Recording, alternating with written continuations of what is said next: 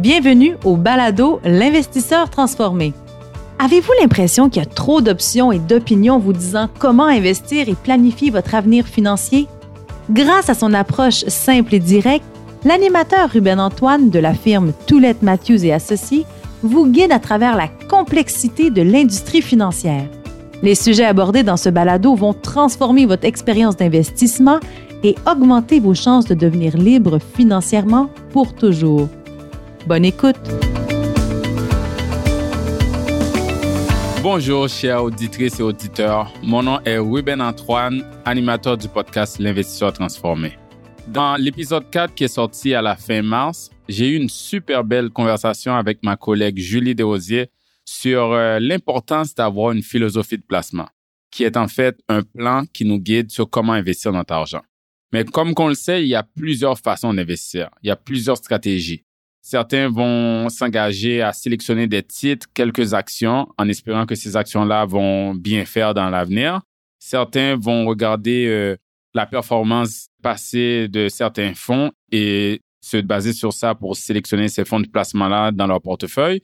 D'autres vont essayer de prédire les mouvements du marché, prédire l'avenir, les fluctuations pour savoir quand rentrer ou sortir dans le marché boursier, ce qu'on appelle l'anticipation du marché ou le market timing. Donc, comment qu'on va savoir si l'une de ces stratégies-là est la bonne philosophie d'investissement? Pour répondre à cette question, pourquoi ne pas se baser sur ceux qui ont déjà un immense succès dans le domaine des placements? Donc aujourd'hui, le but de l'épisode, c'est de couvrir les grands principes pour réussir en investissement en se basant sur la philosophie d'investissement de la grande compagnie à succès Vanguard. Là, je le sais, plusieurs d'entre vous, je suis sûr que vous avez jamais entendu parler de Vanguard, alors que c'est quand même la deuxième plus grande compagnie de fonds d'investissement au monde avec 8,5 trillions d'actifs sous gestion. Juste pour vous donner un peu de perspective sur la taille de cette firme, Vanguard est deux à trois fois plus grande que les grandes sociétés d'investissement américaines qu'on connaît comme Fidelity, Morgan Stanley et JP Morgan. Et Vanguard est aussi dix fois, je dis bien dix fois plus grande que notre plus grande banque canadienne, la Banque Royale. Donc, comme vous voyez, Vanguard, c'est un géant de l'investissement et son succès est en grande partie attribuable à ses principes d'investissement appliqués dans les véhicules de placement qu'ils ont produits pour nous éclairer sur ces principes fondamentaux que Vanguard applique dans leur véhicule et qu'on peut appliquer dans notre portefeuille. Nous avons aujourd'hui un expert invité vraiment intéressant du nom de Benjamin Curry, qui est directeur national des ventes chez Vanguard Canada. Donc, j'espère que vous allez apprécier la belle conversation que j'ai eue avec Benjamin. Bonjour Ben, comment ça va aujourd'hui? Ça va très bien. Bonjour Ruben. Merci euh, d'avoir accepté euh, de venir participer au podcast L'investisseur transformé. Ah, ça me fait plaisir. Parfait. Donc, on va commencer euh, directement avec une première question. En fait, j'aimerais que tu prennes un peu de temps pour nous parler un peu de toi, ce que tu fais exactement chez Vanguard. Parfait. Ben, c'est toujours un plaisir de discuter avec toi, Ruben, et merci de m'avoir invité aujourd'hui. Comme tu sais, chez Vanguard, ça fait dix ans que je suis avec la firme. Si les, les auditeurs ne sont pas familiers avec Vanguard, on est au Canada depuis décembre 2011, quand on a lancé nos six premiers fonds négociés en bourse.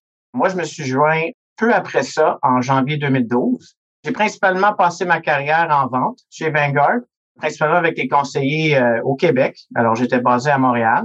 Et après ça, j'ai pris un rôle euh, à notre siège social à Toronto, où je travaillais avec les sièges sociaux de sociétés en valeur mobilière. Alors, j'ai commencé vraiment avec les conseillers financiers. Après ça, je suis passé pour travailler avec les sièges sociaux. Et depuis janvier 2020, maintenant, je gère l'équipe de vente qui est basée à travers le pays. Et nous, on couvre principalement les conseillers financiers en plein exercice dans les valeurs mobilières. Wow, 10 ans, une belle évolution chez Vanguard. Ça passe, ça passe vraiment vite. Oui, absolument. Et euh, je vais te dire, Ruben, nous, euh, la croissance a été très phénoménale au Canada, entre autres à, travers le monde aussi. Pour te donner une idée, on a atteint notre premier milliard dans nos produits canadiens en juin 2013, mais en 2021, en moyenne, nos entrées nettes étaient environ de 1 milliard par mois. Wow, par mois. Par mois en 2021, exactement. Alors, la croissance extrêmement phénoménale. Au niveau mondial, le Vanguard, globalement, a atteint le 2 trillions en janvier 2013. Et maintenant, on gère plus de 8,5 trillions. en peu, juste presque 10 ans. Qu'est-ce qu'on voit vraiment? On va en discuter aujourd'hui. C'est que les conseillers et les investisseurs reconnaissent l'importance des coûts et de la diversification et Vanguard est vraiment chef de file à cet effet. Exact. Puis c'est le coût, la diversification, c'est deux des fameux euh, principes primordiaux de Vanguard d'investissement, euh, justement, qui est le sujet de l'épisode d'aujourd'hui. Mais justement, euh, tu mentionnais plutôt, Ben, l'atteinte des actifs sous gestion de 8,5 trillions. J'en ai mentionné un peu dans l'introduction. J'ai donné un peu de détails sur Vanguard sur le fait que c'est en fait un mastodonte gigantesque dans le secteur financier et ce globalement. Mais pourtant, quand je parle autour de moi de Vanguard, Ben, plusieurs personnes encore au Québec, ils n'ont jamais entendu parler de cette firme-là. Peux-tu nous dire un peu pourquoi tu penses que c'est le cas? C'est un titan de l'investissement, mais il y en a beaucoup qui n'en ont jamais entendu parler. C'est quoi les raisons selon toi? Oui, effectivement. Mais je vais me dire, notre fondateur, Jack Bogle, a vraiment amené une clientèle très fidèle à Vanguard. Alors, ceux qui nous connaissent nous aiment beaucoup. L'avantage de Vanguard, vraiment l'avantage compétitif, c'est qu'on est structuré comme une mutuelle. C'est-à-dire, aux États-Unis, nos clients, ceux qui achètent nos fonds, sont nos propriétaires à travers les unités des fonds qu'ils détiennent. Alors vraiment, qu'est-ce qu'on fait, nous? C'est qu'on récompense nos propriétaires, qui sont aussi nos clients, en réduisant nos frais de gestion quand nos actifs augmentent. C'est comme un peu une coopérative, là. Il n'y a pas des actionnaires au public, mettons, qui détiennent ça avec le but de la firme de juste maximiser le rendement des actionnaires. Dans le fond, les actionnaires, ce sont les clients. Exactement. On n'est pas une compagnie publique où est-ce qu'on est coté à la bourse. On n'est pas une compagnie privée où est-ce qu'on est détenu par une famille ou un nombre restreint d'investisseurs. C'est vraiment que nos clients sont aussi nos propriétaires à travers une structure qu'on appelle une mutuelle. Alors, ici au Canada, nous bénéficions de cela aussi car nous sommes détenus par Vanguard des États-Unis. C'est comme ça qu'on peut toujours être en train de réduire nos frais ici aussi au Canada. Pour te donner une idée, nos frais de gestion sont 57% plus faibles que la moyenne de l'industrie au Canada. Mais pour cette raison, nous dépensons beaucoup moins que nos compétiteurs en marketing. Nous ne faisons pas de parrainage, etc. Alors, c'est pour ça que généralement, on a moins de visibilité à travers des annonces, des choses comme ça. Mais on a vraiment une clientèle très fidèle. Comme je t'ai expliqué, le premier milliard était en juin 2013 et l'année passée, c'était un milliard par mois. De plus en plus, les Canadiens, les investisseurs reconnaissent qu'on amène vraiment une bonne proposition de valeur.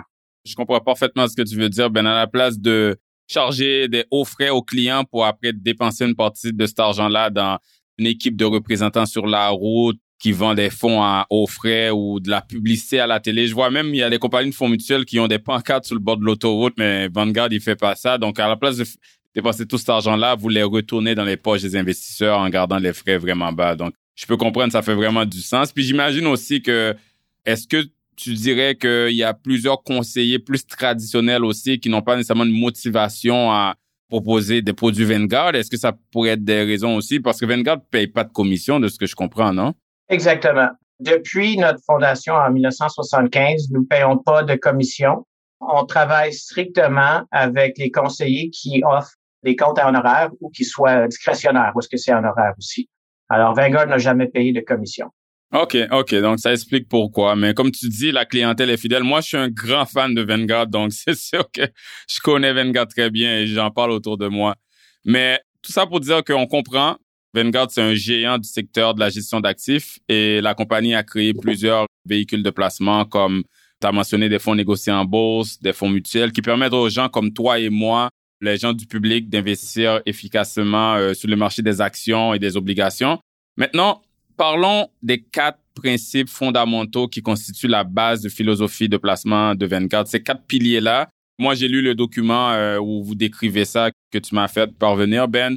Les quatre piliers sont de penser aux objectifs, maintenir des faibles coûts, comme tu as mentionné plus tôt, maintenir l'équilibre et le quatrième, d'être discipliné.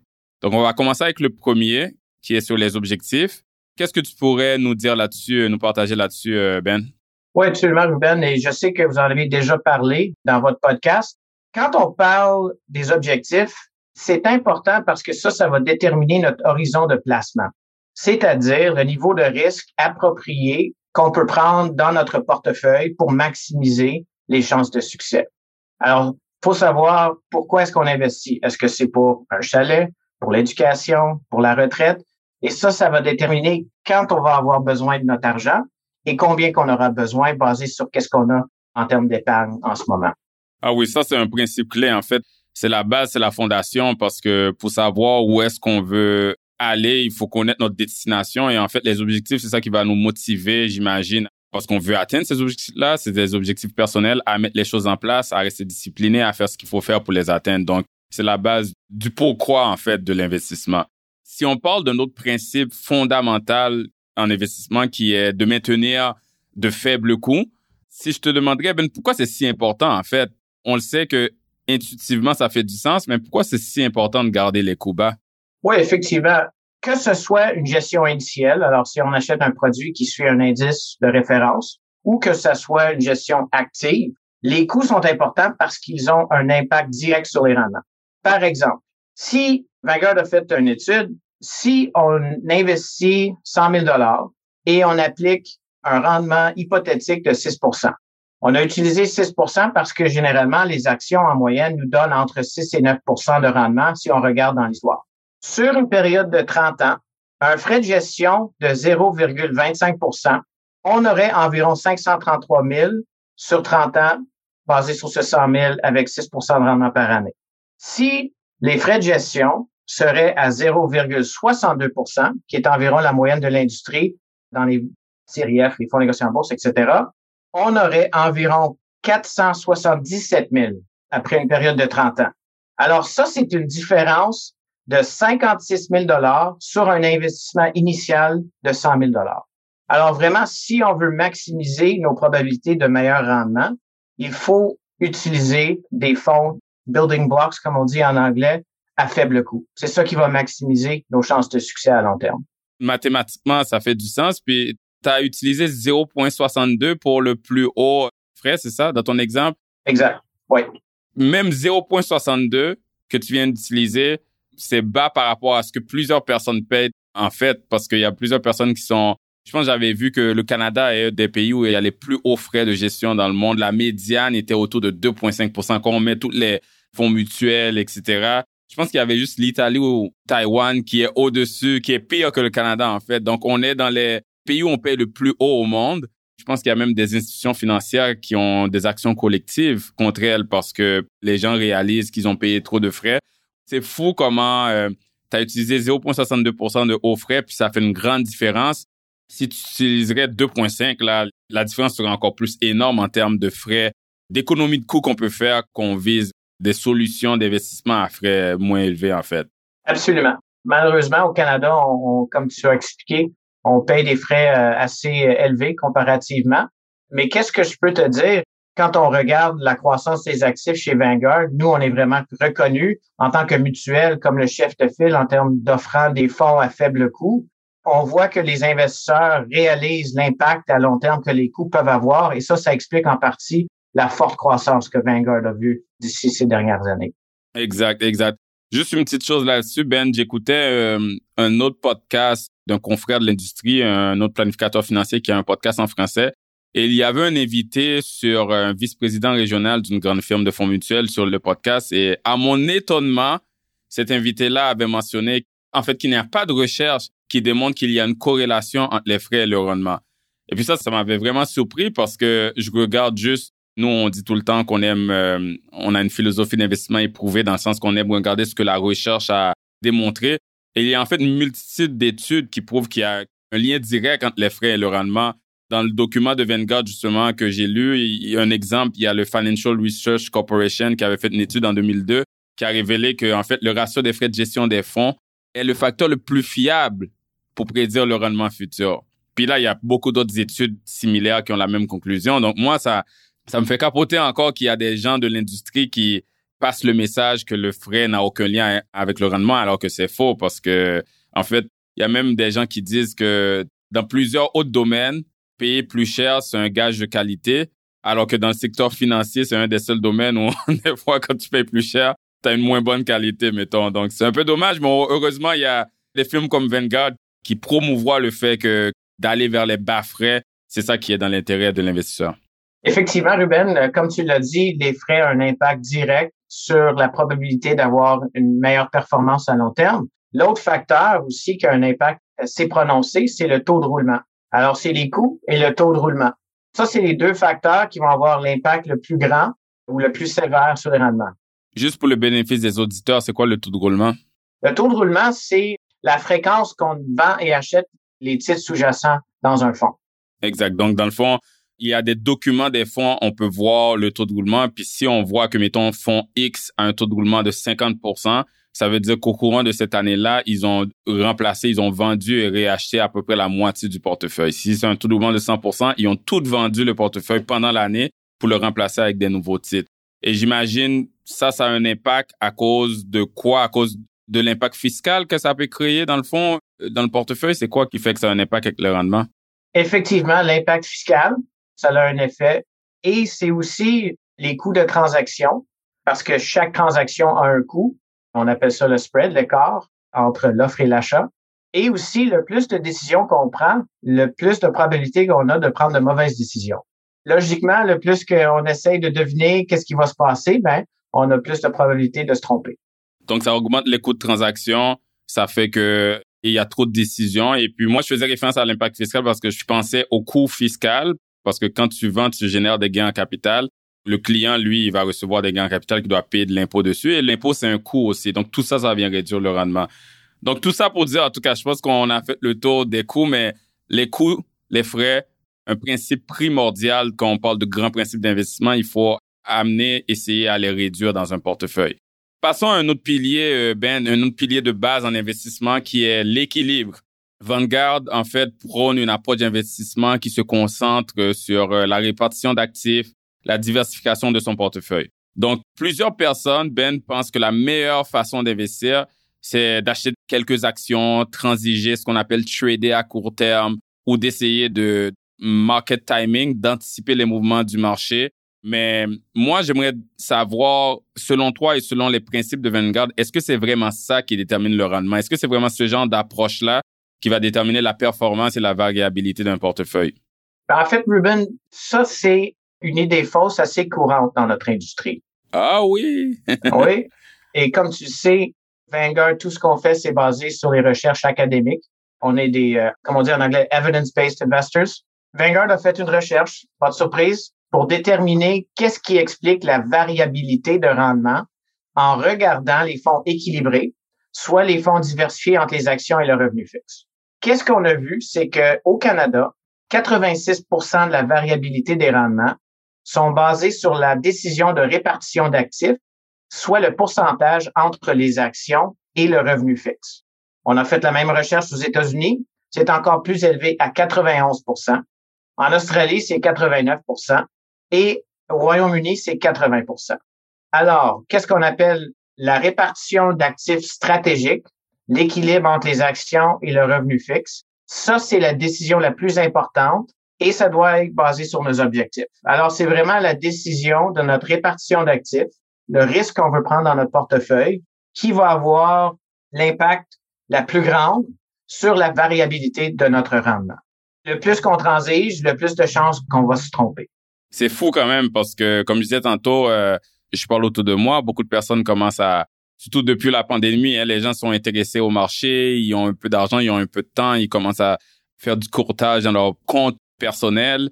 Tu vois beaucoup que quand on demande aux gens qu'est-ce que vous faites, il y en a qui achètent des FNB, mais il y en a beaucoup qui se mettent à acheter des, actions individuelles, deux ou trois actions. Ils essaient de timer le marché. Aussi, beaucoup de cours euh, d'investissement offerts en ligne, des cours de trading qui sont basés sur l'analyse technique. C'est très essayer de timer le marché, d'acheter des actions. Alors que tu viens de mentionner que les recherches sont claires. Ce qui va déterminer le plus le rendement, c'est juste de s'exposer à différentes classes d'actifs et la façon qu'on s'expose. Donc, le market timing, euh, acheter des actions individuelles, peut générer des rendements, mais c'est pas ça le déterminant primordial des rendements futurs.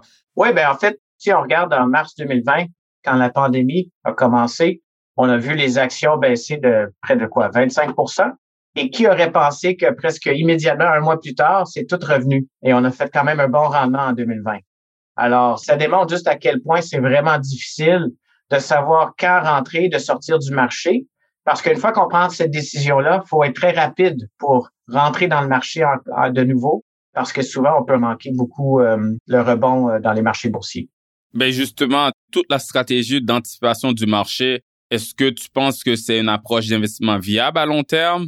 Est-ce que tu penses que oui, à court terme, on peut manquer un peu sa shot, mais si on continue à le faire, on a une possibilité d'avoir une belle expérience d'investissement à long terme? Bien, en fait, la stratégie d'anticipation du marché peut avoir un impact assez négatif sur nos rendements. En fait, je vais parler de quelques recherches qu'on a faites. Une recherche, on a regardé, je pense que c'était la fin des années 70 jusqu'à, l'étude est remontée jusqu'à la fin 2016 ou 2017. On regardait le rendement des portefeuilles si on avait manqué les 10 meilleures journées dans le marché boursier et si on avait manqué les 10 pires journées du marché boursier dans chaque de ces années-là sur une période de 30, 40 ans. Et qu'est-ce qu'on voyait, c'est que si on aurait pu manquer les 10 pires journées du marché, on aurait doublé le rendement versus l'indice de référence. Par contre, si on avait manqué les 10 meilleures journées, on coupe le rendement en deux. Mais le problème avec ça, c'est que ça serait extraordinaire si on serait capable de manquer les 10 pires journées du marché. Mais en moyenne, sais-tu, c'est quoi le nombre de jours entre la meilleure journée et la pire journée de chaque de ces années-là? Non, non. C'est quoi? C'est sept jours. Oh, wow, OK. Alors, si on veut faire du market timing et on veut éviter le pire journée du marché, on a une semaine pour avoir le courage de rentrer dans le marché pour ne pas manquer la meilleure journée. Puis on sait que la majorité des gens, c'est pas ça qu'ils font. Exactement. Si on a une baisse de, mettons, 10 dans le marché, une semaine plus tard, de rentrer dans le marché avec son cash, ça serait, euh, c'est plus de chance que d'autres choses. Exact, exact. Moi, je trouve ça fascinant parce que je lisais les principes de Vanguard, puis mentionnait aussi que même les gestionnaires professionnels, là, les fonds de placement, les caisses de retraite, les clubs d'investissement, même eux, il y a plusieurs recherches qui ont regardé leurs résultats et même eux, ils n'ont pas réussi à avoir un succès constant dans le market timing, dans l'anticipation de marché. Donc moi, je me dis, l'investisseur individuel là qui est chez lui dans son sous-sol devant son ordi, il doit y penser deux fois avant de faire du market timing parce que si les caisses de retraite qui ont le talent, qui ont un étage complet d'analyse, qui ont le talent, ils ont l'expérience, ils ont les données, ils ont les outils, ils ont le temps, ils n'arrivent pas à le faire de façon constante, c'est le gros bon sens là. Donc il faut faire attention à d'essayer de baser toute sa philosophie d'investissement dans une approche comme le market timing en fait. Effectivement, comme tu le dis, Vanguard a regardé les différentes périodes, des périodes d'expansion et des périodes de récession. Et dans les deux cas, même les investisseurs professionnels, les gestionnaires de portefeuilles professionnels qui sont payés pour ça, ont de la misère à surclasser leurs indices. Mais c'est pas pour dire qu'il n'y a pas de bénéfice avec la gestion active. On s'est parlé, la gestion active, en autant que c'est à un faible coût, le taux de roulement est faible et qu'on est discipliné en tant qu'investisseur, peut-être on peut avoir du succès mais ça prend beaucoup de discipline et c'est là où ce que travailler avec un conseiller financier, un professionnel dans l'investissement peut nous aider. Essayer d'anticiper le marché, c'est très difficile parce que personne n'est capable de prédire l'avenir. C'est un bon point. Écoute, nous, quand on reçoit des clients potentiels puis nous demandent c'est quoi votre approche d'investissement, est-ce que c'est d'acheter des actions individuelles, de sélectionner des titres, de prédire le, quasiment le futur, comme tu, comme tu viens de dire, nous on leur dit tout de suite non. Notre approche, elle est simple, elle est pas facile, mais elle est simple. Elle est pas facile juste parce qu'il y a tout le côté comportemental, mais c'est d'avoir une bonne répartition d'actifs sur plusieurs euh, actifs, de rebalancer, on va en parler tantôt. Tous les principes que tu as dit de focuser sur le long terme, de contrôler ce qu'on peut contrôler, dont les coûts. Parce que là, on, se base sur les recherches. On a une philosophie d'investissement qu'on dit que c'est une philosophie basée sur les preuves factuelles, éprouvées, evidence-based investing.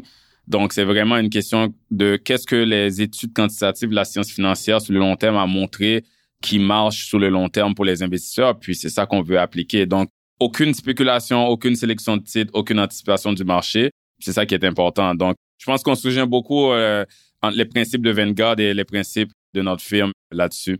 Autre principe de base primordial, vraiment clé, la diversification. Donc, on va parler un peu de diversification, on entend souvent euh, l'adage que tout le monde a déjà entendu qu'il ne faut pas mettre tous euh, ses œufs dans le même panier parce que si on échappe ce panier-là, ben on perd tous nos œufs. Dans un contexte de placement, si on va à la base, Ben, qu'est-ce que c'est la diversification? Comment tu définirais la diversification? La diversification, vraiment, c'est gérer notre risque. Vraiment, l'objectif de la diversification, c'est ça, c'est de gérer le risque. la meilleure approche et comment on se diversifie, c'est à travers différents secteurs et industries, différentes géographies et de différentes classes d'actifs. Selon nous, ça, c'est la diversification. C'est avoir un peu de tout, en fait. Exact. Ouais, ouais. J'aime donner des exemples de personnes qui, pas de personnes, mais de, des fois qu'on voit des gens qui naturellement ne sont pas diversifiés. Par exemple, moi, j'ai beaucoup d'amis qui sont euh, courtiers immobiliers. Ben, ils investissent dans un type d'actif. Devine lequel, Ben? L'immobilier? L'immobilier, exact.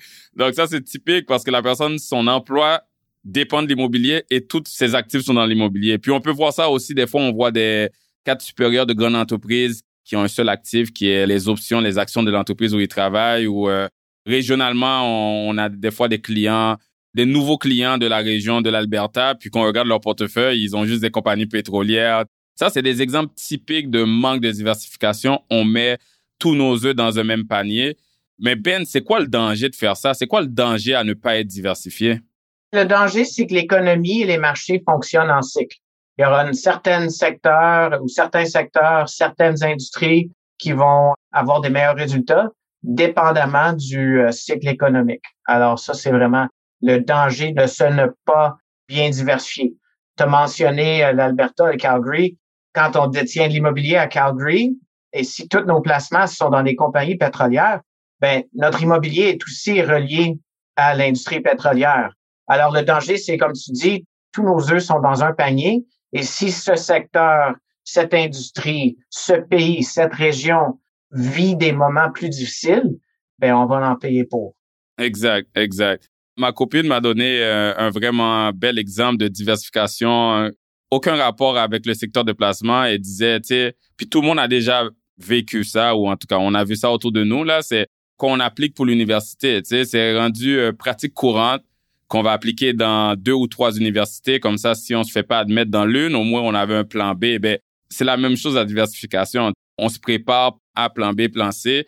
S'il y a une portion qui marche pas, ben on se retrouve pas euh, sans rien en fait.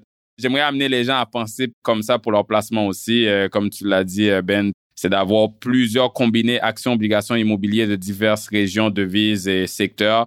S'il y en a l'un qui marche moins bien, ben tout notre portefeuille n'est pas dans une fâcheuse situation.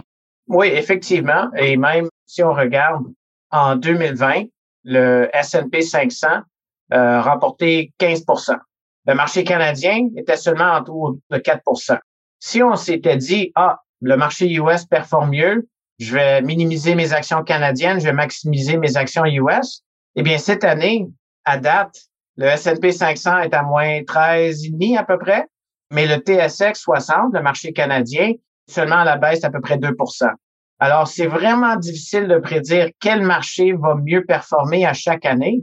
Si on met trop euh, d'emphase sur une région, un secteur, une industrie, ben là, on peut avoir des très mauvaises surprises. Exact. Non, c'est un très bel exemple entre euh, l'année passée et cette année là. Ça s'est reviré de bord entre euh, les actions canadiennes et les actions américaines définitivement. Donc l'exemple parfait de diversification. Est-ce que on peut être sous diversifié ou euh, au contraire sur-diversifié? Et selon ce que tu vas me répondre, s'il te plaît, si tu peux nous donner quelques exemples, ça serait apprécié. C'est difficile de dire qu'on pourrait être sur-diversifié. Dans le contexte de sur-diversification, selon nous, c'est probablement qu'on achète beaucoup de fonds, de classes d'actifs qui sont très corrélés ensemble. Alors, oui, on a beaucoup de différentes lignes dans notre portefeuille, mais ils se comportent nécessairement pas différentes. L'autre aspect qu'on voit souvent, c'est que quand on achète un fonds géré activement, parfois, on ne sait pas exactement qu'est-ce qu'il y a dans le portefeuille. Alors, c'est vraiment important de savoir qu'est-ce que les gestionnaires détiennent, parce que si on achète plusieurs fonds gérés activement et on ne regarde pas sous le capot qu'est-ce qu'il y a dans le portefeuille, ça se peut que tous ces gestionnaires-là achètent tous les mêmes titres. Alors là, on peut penser qu'on a une bonne diversification, mais en effet, on achète plein de fonds qui détiennent tous les mêmes titres. Bon point. Exactement. Et l'autre aspect aussi, quand on achète un indice S&P 500 avec Vanguard et l'S&P 500 avec une autre firme, on n'est pas vraiment diversifié parce qu'on a acheté le même indice. Alors, c'est vraiment important de connaître qu'est-ce qu'on a dans le portefeuille pour savoir réellement est-ce qu'on a une bonne diversification. J'aime quand tu as mentionné plusieurs lignes dans le portefeuille parce que ce qu'on voit des fois, c'est que les gens vont arriver et puis tu vois leur portefeuille, ils ont 20 fonds mutuels.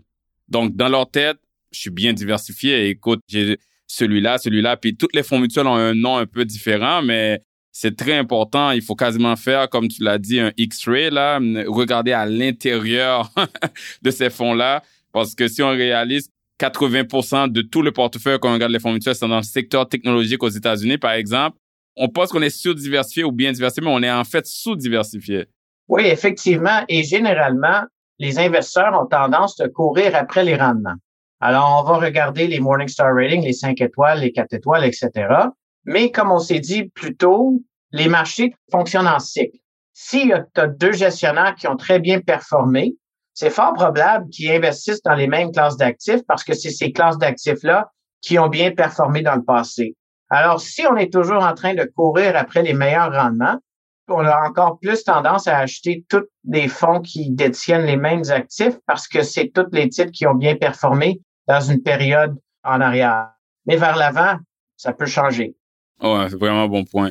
Donc, euh, très important la diversification, très important de ne pas le baser sur la performance récente. Et aussi, euh, c'est pas la quantité de placements euh, dans le portefeuille qui importe, mais bien leur variété. C'est posséder plusieurs fonds mutuels n'est pas une garantie de diversification adéquate s'il y a beaucoup de chevauchement et de redondance entre eux. Dans ce cas-là, Ben, c'est quoi une bonne diversification? Une bonne diversification, c'est vraiment de choisir des classes d'actifs avec des corrélations faibles, comme actions et revenus fixes, mais aussi différentes régions, différents secteurs. Et nous, en fait, chez Vanguard, ce que tu le sais, nous préférons les approches plus marché total versus les indices de référence qui détiennent seulement les titres à grande et moyenne capitalisation. Qu'est-ce que tu veux dire par marché total pour euh, le bénéfice des auditeurs? Marché total, c'est qu'on dit qu'on achète toutes les actions dans un certain marché. Comme par exemple, notre marché total US détient environ 3500 titres, qui est 3000 titres plus que le, juste le S&P 500. Alors, on est vraiment très diversifié en tous les secteurs, toutes les industries et toutes les capitalisations. À long terme, ça, ça peut ajouter beaucoup de valeur. Définitivement. Puis un bon point là-dessus parce que tu mentionnes marché total. Euh, la diversification, on en parle depuis tout à l'heure, on dit que c'est la gestion de risque, mais moi j'ajouterais aussi, c'est aussi une histoire de rendement, de participer au rendement parce que il y avait une étude d'une firme Longboard Asset Management qui a révélé que les gains sur les marchés boursiers au fil des temps, là, c'est généré seulement par 25% des actions. Donc, si on n'est pas diversifié sur le marché total, on ne sait pas si on détient ces 25 des actions. Premièrement, on ne connaît pas ces actions-là à l'avance, sinon ça serait parfait. On aurait acheté juste ces 25 de ces actions-là. Mais en ayant une diversification sur le marché total, on s'assure, on le sait que ces actions-là sont incluses. Alors, ça nous permet de pas manquer ce rendement-là. Donc, il y a ça aussi dans la diversification. C'est si on se met à acheter juste 10 ou 15 actions, on ne sait pas si les 25% qui vont générer les rendements futurs vont être inclus. Tandis qu'avec le marché total, c'est sûr qu'ils sont inclus. Ça, je pense que c'est un bon point à rajouter. Puis je pense que c'est un bénéfice d'avoir une approche marché total, en fait. Effectivement. Là, on comprend très bien à quel point la diversification est cruciale pour réussir à long terme en investissement. Parlons maintenant d'un autre principe. On continue dans les grands principes de placement de Vanguard, c'est d'être discipliné. C'est sûr que être discipliné, on sait que ça inclut tout le côté gestion des émotions, contrôle des décisions impulsives. On a couvert en long et en large dans le dernier épisode du balado. Mais si on continue dans l'aspect gestion de risque, quand on parle d'être discipliné, on a introduit le concept de la diversification. Maintenant, on va parler d'une notion vraiment importante qui est le rééquilibrage. Rééquilibrage, c'est un terme qui n'est pas nécessairement familier pour beaucoup de personnes. Donc, peux-tu nous dire qu'est-ce que c'est le rééquilibrage, Ben? Oui, merci, Ruben. Alors, on s'en est parlé un peu plus euh, tôt. La décision la plus importante, c'est vraiment notre décision de répartition d'actifs parce que c'est ça qui va déterminer la variabilité de notre rendement. Alors, le rééquilibrage, c'est vraiment juste une fonction de revenir à cette décision initiale. Par contre, si nos objectifs changent, ben là, notre décision de répartition d'actifs peut changer aussi. Mais c'est toujours de revenir à cette répartition d'actifs cible pour être sûr qu'on va maximiser nos chances de succès à long terme.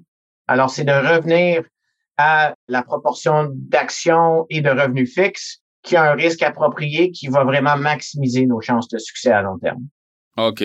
Dans le fond, si on prend un exemple, on a un placement de 100 000, on a une répartition cible de 50-50. Donc, on met 50 000 dans les actions, 50 000 dans les obligations. Après, le marché, il bouge, comme on le sait. Il y a des fluctuations chaque jour, chaque semaine, chaque mois. Ça, ça vient entraîner un déséquilibre dans le portefeuille parce que les actions et les obligations, ils bougent de façon différente. Donc, on va dire que les actions chutent de 30% alors que les obligations montent de 5% donc là, les actions maintenant représentent, à la place de 50 000, représentent 35 000 dans le portefeuille. Et les obligations, à la place de 50 000, représentent 52 500. Avec ces valeurs-là, le portefeuille maintenant est un 60% obligations, 40% actions. Donc le rééquilibrage, ça serait de comme faire un ajustement pour corriger ce déséquilibre-là pour revenir à 50% 50 Donc on vend des obligations, on achète des actions. Et la beauté de ce processus-là, ça va faire qu'on va, parce que là, on est dans le principe de la discipline, ça va nous garder disciplinés de toujours vendre haut et d'acheter bas, alors que en général, l'humain est plus tenté à faire le contraire sous les émotions. Quand on est pris de panique, on a tendance à vendre à la baisse et acheter avec la part du gain là quand c'est haut. Mais en investissement, ce qui est bien à faire, c'est vendre haut, acheter bas. Comme ça, on achète à bon prix et on vend haut, on accumule nos profits, on prend nos profits. Donc, c'est pas mal ça. Je voulais mettre des chiffres dans l'exemple, mais c'est ça le principe de base du rééquilibrage. Exactement. C'est en plein ça. OK, OK. Je pense plutôt tu donnais l'exemple du crash du COVID en février-mars 2020.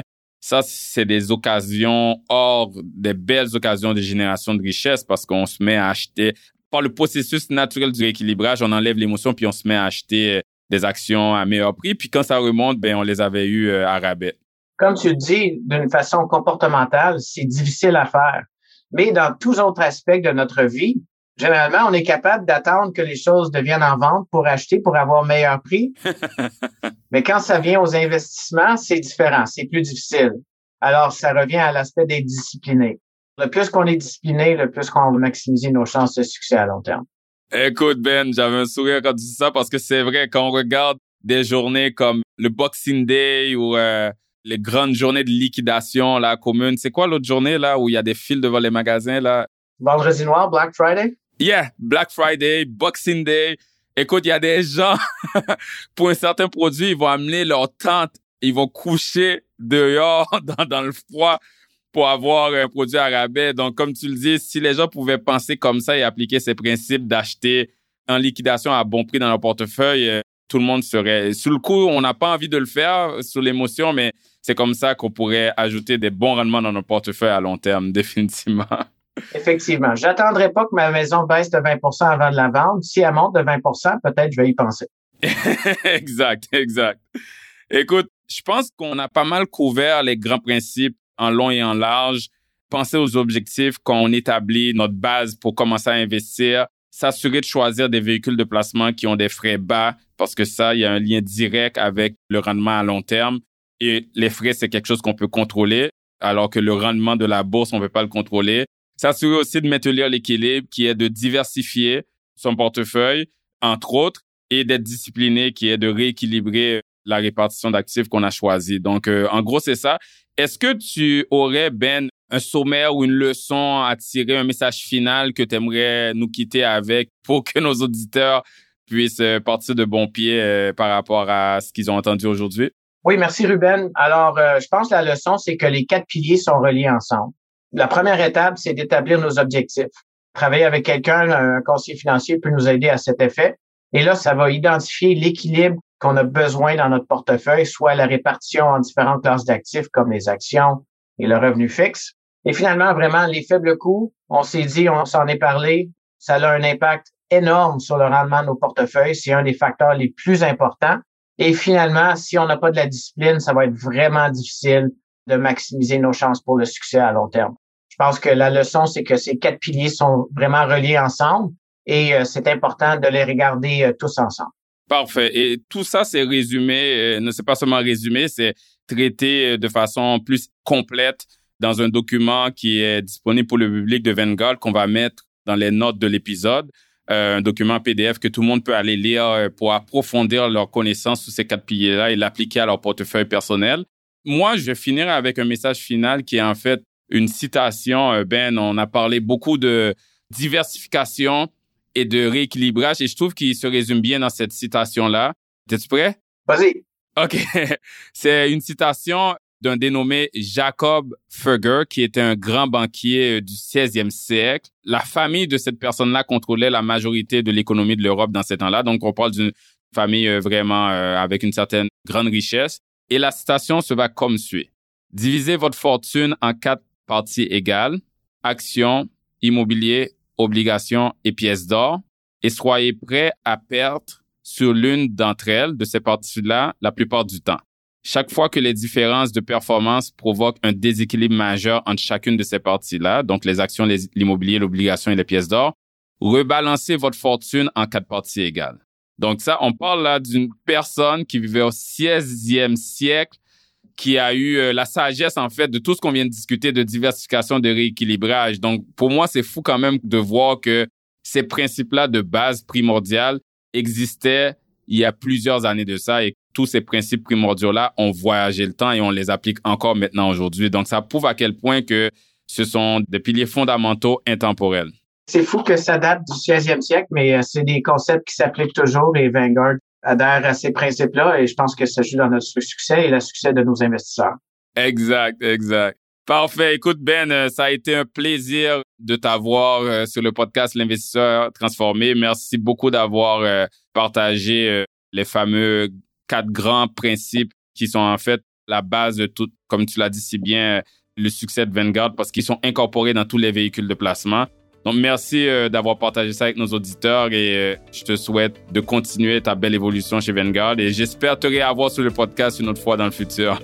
merci Ruben, toujours un plaisir et à la prochaine. Vous venez d'écouter L'investisseur transformé, animé par Ruben Antoine. Veuillez visiter le site web tma-invest.com pour vous abonner au balado, demander une copie gratuite du livre L'investisseur transformé et pour en savoir plus sur la façon dont notre firme aide les investisseurs à atteindre leurs objectifs financiers. Merci. Les investissements et stratégies financières doivent être évalués en fonction de vos objectifs personnels. Les auditeurs doivent alors effectuer leurs propres recherches et consulter un conseiller dans le domaine avant de prendre des décisions sur leur placement et finances personnelles avec les informations fournies dans ce balado.